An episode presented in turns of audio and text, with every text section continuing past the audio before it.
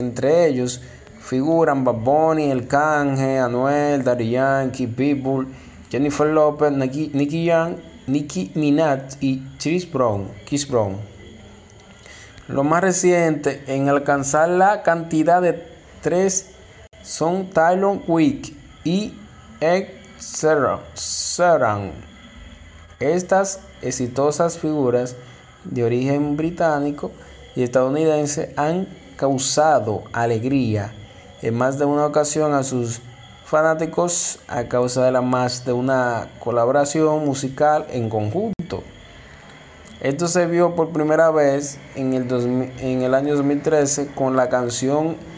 Everything and Change Casi cinco años más tarde, específicamente en el 2018, la fanaticada presenció su segundo featuring en Kramer